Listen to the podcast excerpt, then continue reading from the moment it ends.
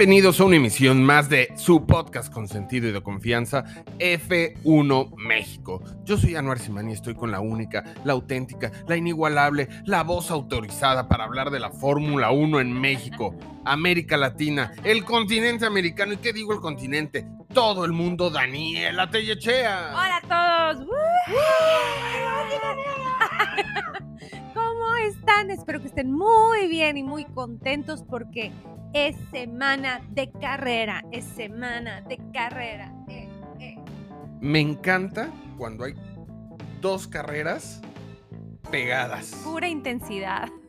Sí, no, si por mí fuera que se avienten todo el calendario de la Fórmula 1 pegado. No, pobres pilotos, la verdad no, no me imagino, o sea, lo que es, o sea, el desgaste de, correr dos fines seguidos y no nomás para los pilotos, sino para todo el equipo de mecánicos y de la logística y de trasladar todo. Perder el encanto también, eso estaba siendo un poco exagerado, pero that's the show business. Oye, entonces, este fin de semana nos toca la legendaria Mónaco. Mónaco, siempre Mónaco, única y auténtica.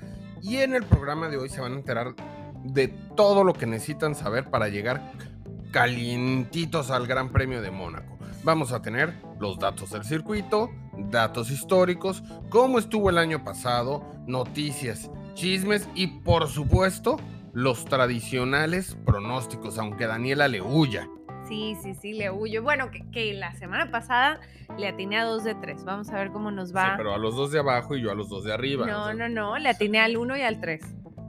La tiene al 1 y al 3. No, no la tiene hasta el 1 Sí, y hay videos en TikTok que pueden corroborar mi versión, señorita Laura. Yo tengo otros datos. ya estamos politizando. Ay, no, no, no. Dirían por aquí. Pero Que nos disculpen desde Palacio, por favor. Pero bueno, eh, como decía Anuar, vamos a empezar con el circuito. Platícanos de Mónaco, qué onda con Mónaco, qué, qué es lo importante que tenemos que saber. ¿Qué es lo importante? Que no es importante, que no. No, miren, Mónaco, tradicional siempre Mónaco.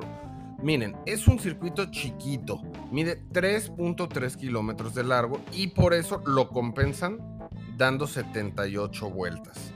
Tú por ahí tenés un dato interesante de eso también, ¿no? No, no, no. De hecho, de hecho, mira, lo que debieran de medir los circuitos son 305 kilómetros, pero el de Mónaco, para el de Mónaco, como está tan chiquito como bien comentas, solamente la carrera dura 260 kilómetros, o sea, 70 y, 70 y algo vueltas, 78, 78 vueltas, porque si dieran los 305 kilómetros requeridos, estuvieras hablando de más de 90 vueltas, o sea, ya sería una locura. Sí, no terminarían mareados los, los pilotos. Y aparte que como es, o sea, es chiquito, es callejero, es lento, lento, lento y, y angostito está cañón. Es, es un circuito que estaba, obviamente al ser un circuito histórico que lleva tantos y tantos años en la Fórmula 1, está desde, desde 1950, pues es un circuito que se creó cuando los carros eran de otra medida. Hay que recordar que desde la era híbrida los carros casi duplicaron su tamaño. Por el tipo de motor ya tenían que traer dos motores, el eléctrico y el de gasolina, el normal entonces se hicieron carros grandotes, anchos, largos. Y pues se volvió imposible rematar, rebasar en Mónaco, ¿no? Así es. Mira, como creo que lo dijo Checo Pérez en una entrevista, es una carrera que se define el sábado. Es una carrera donde la quali es muy importante, el resultado de la quali que determina cómo el, lugar de la parrilla para la salida de los pilotos del domingo es sumamente crucial por lo difícil que es rebasar. Digo que, el mismo Checo el año pasado hizo una labor genial para rebasar. Creo que empezó en. empezó. rebasó varios lugares. Ahorita llegamos a cómo le fue a Checo el año pasado. Pero. Pero es, es, es un circuito donde hacer una buena quali es lo más importante. Y bueno, como les estaba diciendo, está en el calendario de la Fórmula 1 desde 1950. Ha habido 67 ediciones, imagínense, casi 70 años de carreras en Mónaco. El equipo más ganador de este gran premio es ni más ni menos que McLaren, para que no me estén peluceando a mi McLaren, nada más porque lo ven ahorita medio, medio mal. Y el piloto con más victorias de todos los tiempos en este circuito es la leyenda Don Ayrton Senna, que no solo tiene la mayor cantidad de victorias, que son seis, también tiene la mayor cantidad de, de podios en este circuito. Entonces, imagínense la cantidad de historia que hay en las calles de Mónaco y en las de este circuito en particular. Así es, y, digo, también la presencia latinoamericana del circuito. El, primer piloto en ganar este circuito fue Juan Manuel Fangio en un Alfa Romeo en, en 1950. Ahí me voy a meter y voy a decir, córtale mi chavo. Vayan corriendo a Netflix y métanse a ver el documental de Juan Manuel Fangio. Está increíble. Se van a volver fans de este gran piloto argentino. Así es, así es. es. el único piloto que tiene cinco campeonatos, pero los cinco los hizo cada uno con un equipo diferente. Eh, eh, lo, que es, o sea, lo que es el fregón. Y aparte que eran otros tiempos donde realmente, o sea, no tenías la tecnología que tienes ahora con el mecánico hablándote al mismo tiempo y viendo en las pantallas todas las métricas. O sea, era algo donde el piloto tenía que que rifársela realmente, o sea, e, eran completamente eh, otra manera de correr y el rol del piloto era mucho más importante. Claro, claro, obviamente la tecnología ha ido ayudando, a, también se ha hecho más espectacular el deporte, pero eh, me dejaste pensando en la comunicación, cómo se comunicaban los mecánicos y los ingenieros con los pilotos y era con letreritos. Entonces el piloto iba no sé, a 250 kilómetros por hora y le sacaban un letrerito que le daba la instrucción que tenía que seguir. y, si no. Ajá, o le decían en la próxima vuelta pizza, así, pero era un letrerito que si no lo alcanzaba a ver, pues no, y así hasta que lo viera.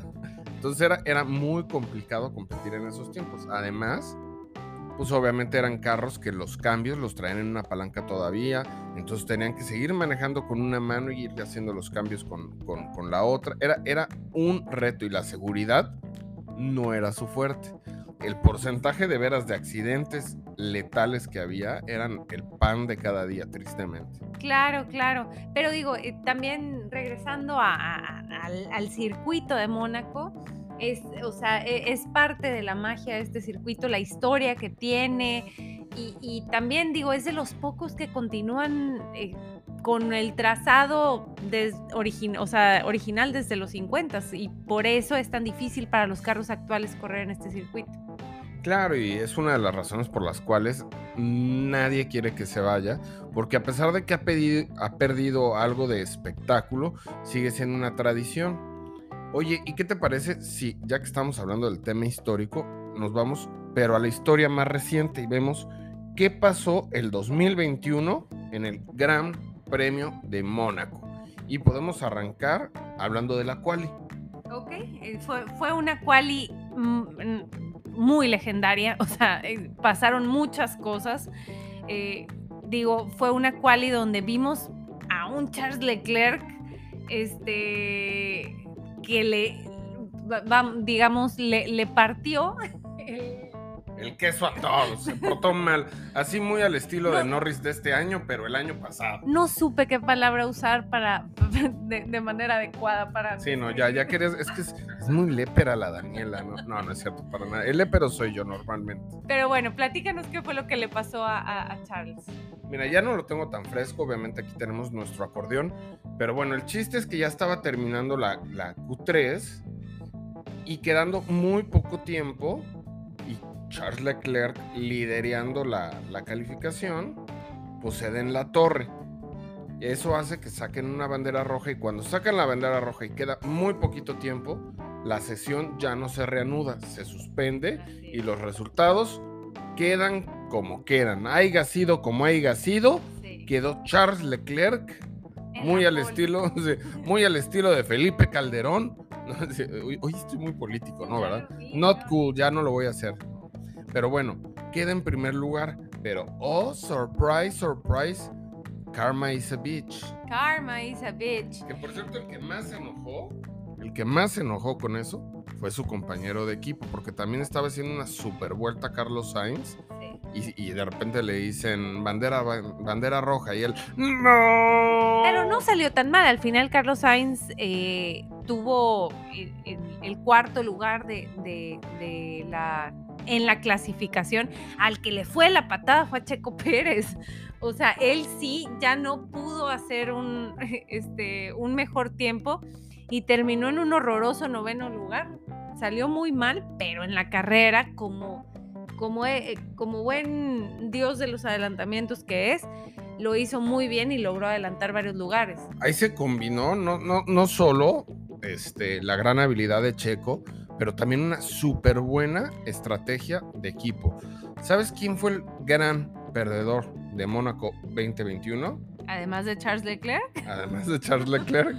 No, Mercedes porque estaban súper peleando en ese momento el mundial. Obviamente lo pelearon hasta la última carrera, pero en esa carrera los dos Mercedes salieron del podio y estuvieron desaparecidos. Bottas se retiró y, Lewis Hamilton arrancó en séptimo y terminó en séptimo lugar.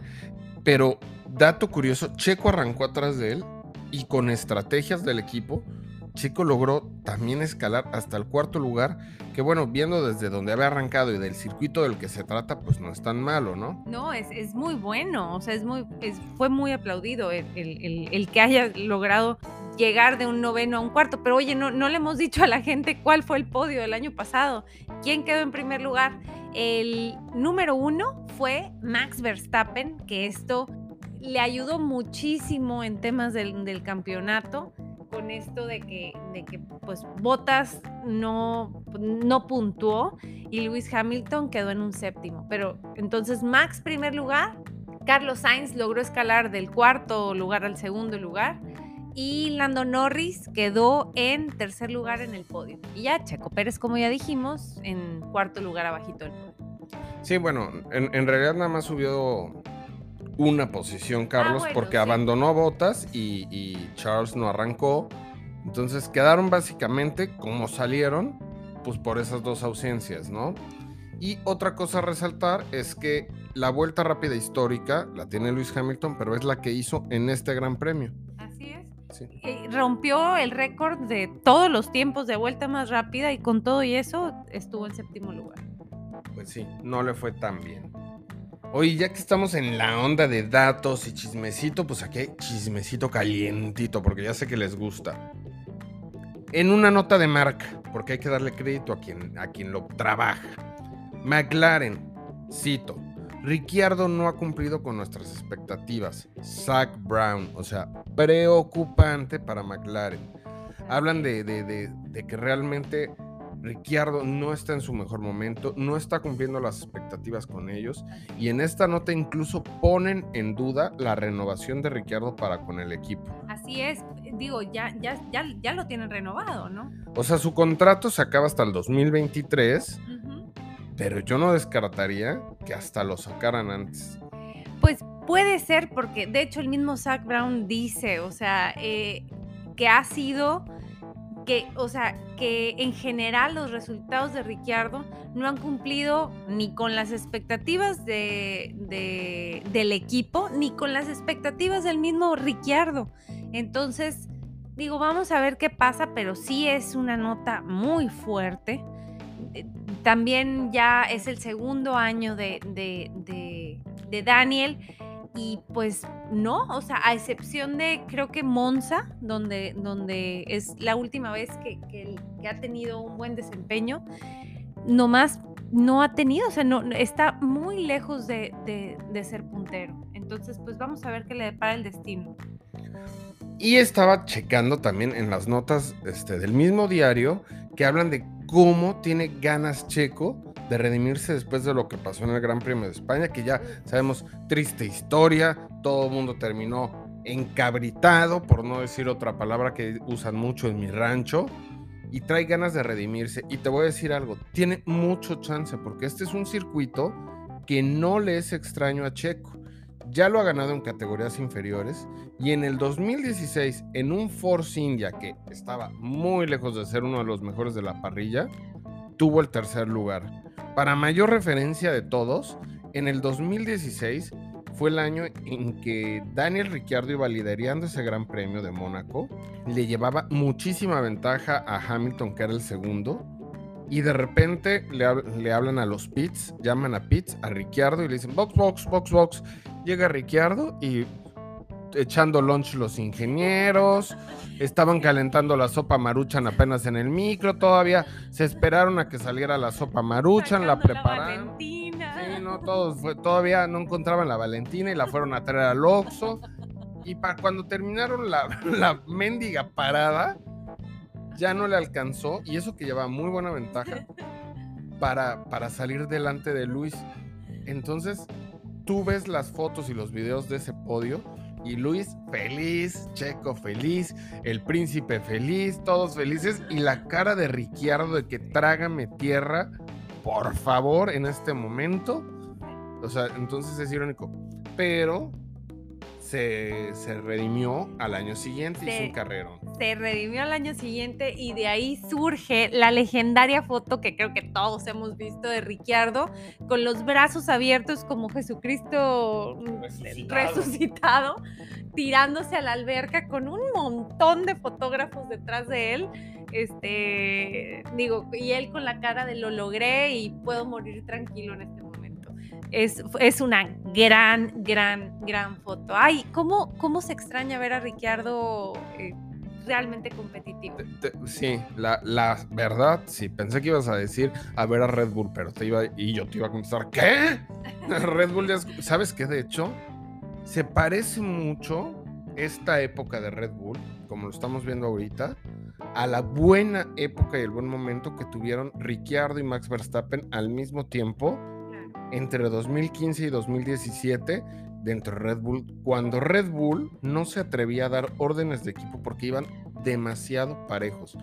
Pero eso escaló a nivel choques entre el mismo equipo. Ay, sí, que, yo creo que por ahí fue la orden de equipo. Eh, o sea, yo, yo creo que, que tiene muy claro Horner y, y el equipo que, o sea, Max no se va de Max no se va a detener y Max es muy agresivo este, para e, en su manejo cuando, cuando o sea, lo que quisieron evitar fue un choque de equipo porque ya lo vivieron. E, esa fue al final mi lectura. Sacrificaron a Checo para no tener un potencial choque y este, DNF de los dos pilotos. pero ya no hablemos de cosas feas. ¿eh? No, yo, yo, yo quiero decir algo. yo quiero hablar de cosas feas. No, no, no. lo, que quiero decir es que me da gusto, me da gusto con, todo lo que estamos diciendo, ver que Checo está mejorando sus, sus qualis, que, se, que era un talón de Aquiles que él traía, porque esta carrera, después de que de todo lo que pasó en la carrera pasada y que la prensa está hablando de que si Checo realmente puede ser un contendiente al Mundial de Pilotos, esta es la carrera donde él lo tiene que demostrar. Y es una carrera que, que si bien ya está en podio, si bien ya ganaron categorías inferiores, es difícil para él porque eh, todavía no, no es el más competitivo en cuales, ¿no? Ha mejorado, pero vamos a ver. Oigan, y no quiero que se me pase darle los horarios, son exactamente los mismos horarios de España. Así que ya saben que la carrera va a ser dominguito, 8 de la mañana. Esta vez yo ya no quiero hot cakes, quiero chilaquiles, cielo, entonces ponte pil. No, no es cierto, yo los hago, mi amor, yo me rifo. No, y vaya que cocina, ¿eh? Vaya que cocina. Sí, sí, sí tengo mis gracias, ¿eh? Sí, sí, es, es buen chef para los desayunos. Oye, entonces ya saben, carrera, 8 de la mañana, domingo, la qualis a las 9 el sábado. En el yate día de vámonos al yate y luego al antro y luego lo que tú quieras. Pero por el, tema de que están incrementando el número de carreras en el calendario de la Fórmula 1, decidieron ya que el fin de semana de Fórmula 1 fuera pegadito, ya fuera como en todos los demás. Y pues ya se acabó la tradición de que los viernes son libres. Así es, así es. A ver, pronósticos. Pronósticos. Em, empieza tú, empieza tú. Va a estar polémico mi pronóstico.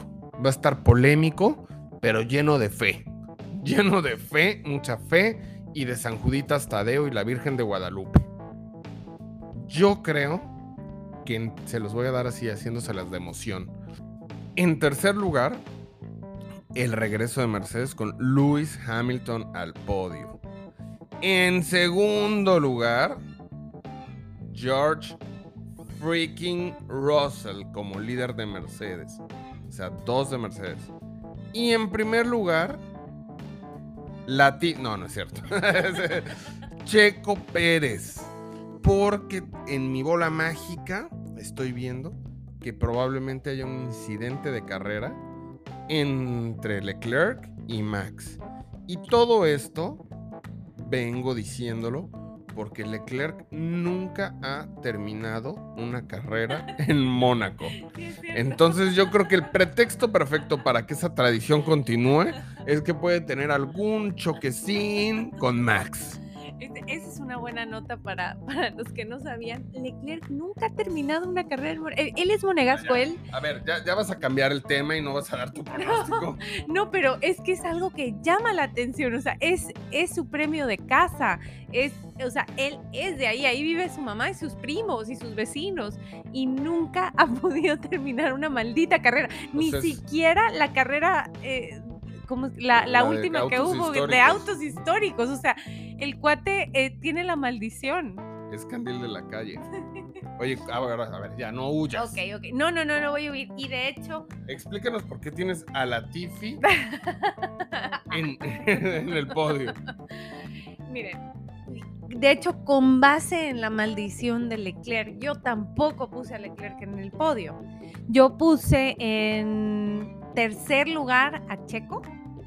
En segundo lugar, eh, ya yo también, yo también ya pienso que Hamilton va a estar en el podio en Mónaco. Estoy contigo. Yo lo puse en segundo lugar y creo que Max gana la carrera. Ok, que gane el mejor. ¿Y, ¿Y, crees que Leclerc termina la carrera o simplemente no está en el podio? Leclerc, no, sí va a terminar la carrera. Creo que va a ser su primera carrera que termine. ok, Anwar dice que no la va a terminar. Yo digo que sí la va a terminar, pero yo digo que va a estar fuera del podio. Y al menos vamos a tener a Checo en el podio. En, ambos pronósticos, porque Checo está en el podio porque está en el podio. Eh, en mis predicciones de la carrera pasada, yo había dicho que Checo quedaba en primer lugar. Ahorita me estoy retractando un poquito, pero yo sí le voy a dar el gane en Azerbaiyán. esa sí es suya, esa está, ahí sí te va a salir fácil. Oye, bueno, vamos a dejar el programa así por hoy. No sin antes recordarle que chequen nuestras redes sociales. Tenemos un giveaway muy bonito, un carrito de Checo Pérez. Chequense, el video está anclado en TikTok. Participen, está súper fácil. Y bueno, quien quita, se lo ganan y ya tienen un recuerdito de Checo Pérez. Sí, participen en el giveaway. Es un carrito precioso de Checo Pérez. Denos like, F1 México. Carrito carrazo.